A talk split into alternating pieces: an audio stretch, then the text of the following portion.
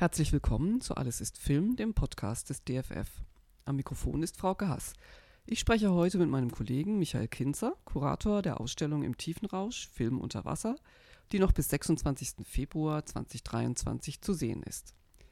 Unser Thema ist heute der 1958 von Arthur Brauners CCC Studios produzierte Tauchfilm Mann im Strom von Regisseur Eugen York, der einige aufregende Unterwasserszenen zeigt. Im Archiv des DFF, das ja die Produktionsunterlagen der CCC Studios hütet, fanden sich einige hochinteressante Objekte zum Dreh des Films. Hallo Michael. Hallo Frauke. Du hast neulich bei einer Kinovorführung Teile des Schriftverkehrs zum Film vorgestellt. Diese lasen sich so, als habe Arthur Brauner das Buch gelesen, sich die Filmrechte gesichert und dann direkt Hans Albers gefragt, ob er die Hauptrolle spielt. Lief das denn so ab? Im Grunde ja. Also der Roman Der Mann im Strom von Siegfried Lenz erschien 1957 auf dem Markt und ähm, war auch recht erfolgreich. Ich meine, Lenz war damals noch ein sehr junger Autor, hatte gerade erst äh, drei Bücher rausgebracht, hatte also noch nicht den, den Status, den er dann im, im Laufe der nächsten Jahrzehnte bekommen hat, als einer der bedeutendsten äh, Nachkriegsautoren. Aber Braun hat das Buch gelesen, äh, fand es super. Er war ja immer auf der Suche nach neuen interessanten Stoffen für die CCC und äh, hat dann direkt beim Verlag Hoffmann und Kampe gefragt, äh, ob er die, die Filmrechte bekommen könnte. Und die haben ihm dann auch ähm, gesagt, ja, können Sie haben. Ähm, Sie müssen bis zu dem und dem Datum Ihr definitives Okay geben für den und den Preis. Und dann hatte er quasi die Option darauf und wollte jetzt zumindest so das, das wichtigste Team dafür schon zusammentrommeln, bevor er definitiv Ja sagt zu dem Projekt. Ob er derjenige war, der Hans Albers direkt im Sinn hatte oder der Regisseur Eugen York, ähm, weiß ich nicht, weil man muss dazu sagen, es sind Unmengen an Materialien dazu im Archiv. Ja, wir haben ordnerweise und natürlich konnte ich das jetzt nicht alles im Detail mir anschauen. Denn Eugen York hatte seine letzten beiden Filme mit Albers in der Hauptrolle gemacht, Der Greifer und Das Herz von St. Pauli. Und es kann natürlich auch sein, dass er gesagt hat, er würde gerne wieder mit Albers zusammenarbeiten. Aber de facto brauch, wollten sie Albers Zustimmung haben, bevor sie jetzt dem Verlag das, das Go geben. Und dann haben sie halt immer wieder bei Albers nachgefragt, haben ihm also den Roman geschickt und äh, alle zwei Wochen kam dann ein Erinnerungsschreiben, äh, lieber Albers, hatten sie denn jetzt endlich die Gelegenheit? Und es kam und kam keine Antwort. Und dann war auch irgendwann die Frist überschritten und dann mussten sie das verlängern, was dann natürlich wieder mit, mit Mehrkosten verbunden war. Also ähm, dank Albers zögerlicher äh, Zusage oder zumindest zögerlichem Lesen ähm, wurde das Projekt dann ein bisschen teurer als, als erhofft. Aber ja, er hat es dann irgendwann gelesen, hat zugestimmt und dann ging das Ganze los. Viele Szenen im Film spielen ja unter Wasser, was man sich 1958 fast nicht vorstellen kann. Also das war bestimmt eine Herausforderung. Mit welchen Bedingungen hatten denn Arthur Brauner und der Regisseur äh, Eugen York zu kämpfen, um das? Was, welche Vorbereitungen mussten sie dafür treffen, um das äh, realisieren zu können? Ja, sie haben sehr viel Recherche betrieben. Sie haben unter anderem äh, mit einem Kapitän auch das Drehbuch besprochen, der dann quasi seine Meinung dazu gesagt hat, was denn davon realistisch ist, was man wirklich so machen würde, was, äh, was jetzt offensichtlich tatsächlich eine, eine filmische Erfindung ist. Es gibt zum Beispiel dann eine Notiz, wo er sagt, dass man niemals mit einem Kran einen verunglückten Taucher aus dem Wasser holt. Also das war sowas, was im Drehbuch drin stand. Es gibt eine Szene, in der ähm, Albers das Bewusstsein verliert und dann gibt es halt diesen Kran, das würde man nicht, nicht machen. Und was er auch sagt, ist, dass der Taucher zum Beispiel nicht einfach bewusstlos wird und dann am, am Meeresboden ähm, oder im Flussbett quasi liegen bleibt, sondern das waren damals ja noch diese Skafander, diese großen, dicken Tauchanzüge, ähm, die mit, mit Schnüren, mit Leinen verbunden waren mit dem Schiff. Und die hätten sich dann durch weiter einströmende Luft aufgebläht und der Taucher wäre quasi nach oben geschwebt im, im Wasser und wäre dann an der Oberfläche. Solche Tipps hatte denen eben gegeben, dieser, dieser Kapitän. Das war das eine. Und dann haben sie sich aber auch für den Dreh äh, einen Experten äh, gesucht und das war Peter Müller der halt schon einige Unterwasseraufnahmen für andere deutsche Produktionen gedreht hatte, gefilmt hatte die vielleicht, ähm, einer der vielleicht bekannteren war Haie und kleine Fische. Das ist ein U-Boot-Kriegsfilm, in, in dem es einzelne Unterwasserszenen gibt und der auch ziemlich selbstbewusst gesagt hat, hier mein Team ist das einzige in Deutschland, was das kann und was das leisten kann, was ihr wollt. Und hat gesagt, ja, das äh, ist ein interessante, interessantes Drehbuch, äh, hat ein paar interessante Herausforderungen, würde ich machen. Ähm, und das Besondere war wohl, dass er ein bestimmtes Verfahren entwickelt hatte, um auch das Wasser zu reinigen. Denn man muss dazu sagen, das Wasser muss unglaublich klar sein, um, um gute Aufnahmen machen zu können. Und gleichzeitig wirkt es dann natürlich aber auch wieder unrealistisch, wenn es zu klar ist. Und er hat ein bestimmtes Verfahren entwickelt, womit das Wasser gereinigt wird und gleichzeitig aber eine bestimmte Färbung bekommt. Und der Film ist ja schwarz-weiß, das heißt, man sieht es nicht. Aber das, das Wasser wurde rot eingefärbt, weil auch das, das Lichtspektrum unter Wasser und das Farbspektrum ein ganz anderes ist. Und im Schwarz-Weißen sieht man das natürlich nicht, aber durch diese, dieses, diese Rotfärbung und die Reinigung des Wassers wird ein, ein, ja, eine sehr gute Wasserqualität erreicht. Und gleichzeitig kann das Wasser aber geheizt werden.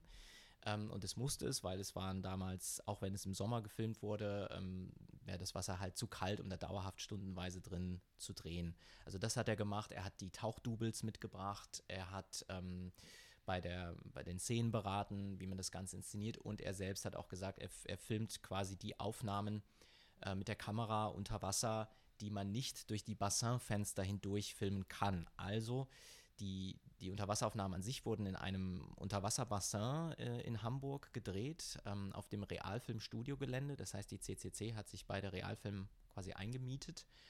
Und äh, dieses Bassin hatte Fensterscheiben, durch die man hindurch filmen konnte. Aber man kann natürlich nicht alle Aufnahmen durch diese Scheiben hindurch äh, filmen, die man irgendwie erreichen will. Entsprechend gab es auch Aufnahmen, wo man dann mit der Kamera tatsächlich ins Wasser hineinspringen muss. Und das hat dann zum Beispiel auch dieser Peter Müller gemacht. Also das war das andere, dieser Experte vor Ort, der dann mit seinem Team angerückt ist, mit seinen Tauchdoubles angerückt ist. Und sie haben zusätzlich auch noch bei diversen Wochenschauen äh, angefragt, ob sie ähm, Unterwasseraufnahmen bekommen können von Bergungsoperationen, von Reparaturen, weil es geht ja um einen Bergungstaucher in diesem Film, die sie eventuell als Schnittmaterial verwenden könnten, die sie also in den Film einschneiden. Das war damals eine gängige Praxis. Äh, wenn, wenn das Budget irgendwie beschränkt war, hat man aus anderen Filmen, häufig dokumentarischen Filmen, Aufnahmen eingeschnitten. Zum Beispiel bei Kriegsszenen gab es das oft, ne, dass man dann irgendwie Kriegsgeschehen eingeschnitten hat in, in den Spielfilm. Aber so wie ich das gelesen habe aus den Unterlagen, wurde das fast gar nicht gemacht für Der Mann im Strom, sondern man hat dann letzten Endes mit den Aufnahmen gearbeitet, die man selbst produziert hat. Und dann haben sie noch Recherche betrieben, weil sie als, als Vorlage für diese ganze Bergungsaktion im Film äh, die Bergung der New York genommen haben. Das war ein, ein, ein großes Schiff, 1925 ist es, glaube ich, ausgelaufen, das auch mehrere transatlantische Fahrten gemacht hat und dann kurz Ende des Zweiten Weltkriegs ist es vor Kiel gesunken oder beziehungsweise in Schieflage liegen geblieben, also lag so halbseitig auf dem Wasser und für mehrere Jahre lang. Also es wurde dann erst fünf Jahre später geborgen. Und es war eine riesige Bergungsaktion, die bis dato größte Schiffsbergung äh, Europas dieser Art. Und das war natürlich vielen bekannt, dieser Fall. Es gab viele fotografische Aufnahmen, dokumentarische Aufnahmen davon. Und das war dann auch so eine Recherchegrundlage dafür. Aus Produktionsunterlagen lässt sich ja eine ganze Menge herauslesen, was in keiner Rezension steht und man sonst eigentlich nicht unbedingt erfährt. Was äh, sagen die Tagesberichte und andere Dokumente aus über den Drehverlauf. Was konntest du da rausfinden? Ja, also es wurde für jeden Drehtag wurde halt so ein Tagesbericht angefertigt, wo dann genau drin steht, welche Darsteller sind anwesend, welche Szenen werden gedreht, welche Einstellungen, wie oft werden die Einstellungen wiederholt, wie viel Meter Film werden verbraucht, wo wird gedreht, um wie viel Uhr wird begonnen, etc. Ähm, also man kann dem ganz viele schöne Sachen eigentlich entnehmen. Und ähm, der Dreh ging los Anfang Juni ähm, ich glaube am 2. Juni ähm, begann der Dreh 1958 und ging dann bis Mitte Juli. Und man kann diesen äh, Tagesberichten entnehmen, dass die, die Unterwasseraufnahmen ganz am Ende gedreht wurden. Also dass ähm, erst die ganzen Szenen im, natürlich im Studiogelände und auch die Außenaufnahmen gedreht wurden, all die Szenen mit Albers selbst. Und dann für die, die Tauchszenen, die Unterwasserszenen hat man sich für das Ende aufgehoben, sodass die letzte Woche wirklich nur unter Wasser stattgefunden hat, dann vorher auch nochmal das Wasser gewechselt wurde und eben mit diesem Verfahren gereinigt wurde. Und dann waren eigentlich nur noch die, die Tauchdoubles am Start. Also Albers war selbst nie wirklich im Wasser für, für den Film. Und parallel haben dann die, die richtigen Schauspieler angefangen zu synchronisieren. Das war ja auch damals äh, eigentlich Standard, dass fast nie der Originalton von den Außenaufnahmen verwendet wurde äh, in den Filmen, sondern alles im Studio nachsynchronisiert wurde. Und das fing dann parallel an, während noch die Unterwasseraufnahmen gedreht wurden. War halt Albers im Studio und hat sich selbst quasi eingesprochen. Und dann war am 16. Juli Drehschluss und dann gab es eine, eine Aufstellung was dann in den nächsten Wochen passiert. Also dann die musikalische Vertonung und äh, Geräuschbearbeitung und Vorlage für die Zensur und was es nicht alles gibt. Und das waren auch nur vier Wochen. Also es tatsächlich ein Monat nach dem Drehschluss, am 14. August oder sowas, war dann bereits die Premiere des Films. Das heißt, zwischen Drehbeginn Anfang Juni und Filmpremiere lagen gerade mal zweieinhalb Monate, was extrem sportlich ist. Unvorstellbar eigentlich, ja. oder? Also ich meine, die CCC hat ja sehr hat ja einen sehr hohen Output irgendwie an Filmen gehabt, ne? Und ähm, aber es ist wirklich sehr, sehr sportlich. Ja. Ja, das dachte ich auch, als ich die Unterlagen gesehen habe.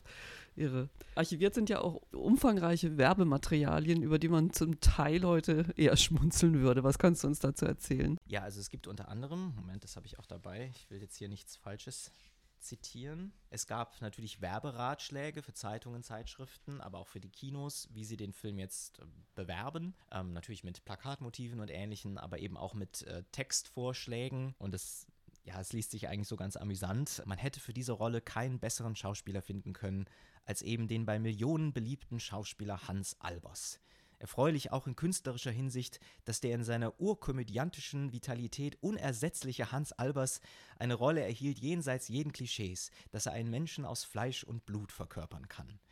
Und dann noch ein Thema, das für uns alle eines Tages aktuell werden kann und trotzdem ein lebensbejahender Film voller Abenteuer und Herz. Kurzum, ein echter Albers-Film.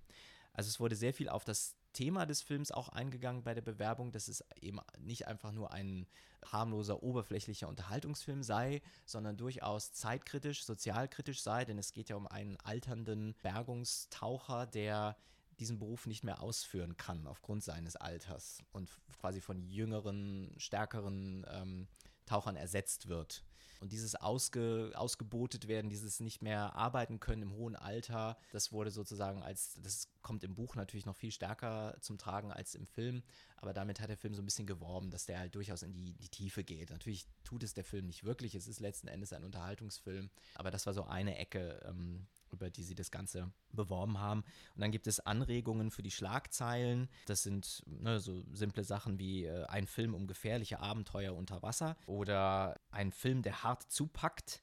Aber was ich besonders schön finde, ist, ein Mordskerl greift dem Schicksal in die Speichen.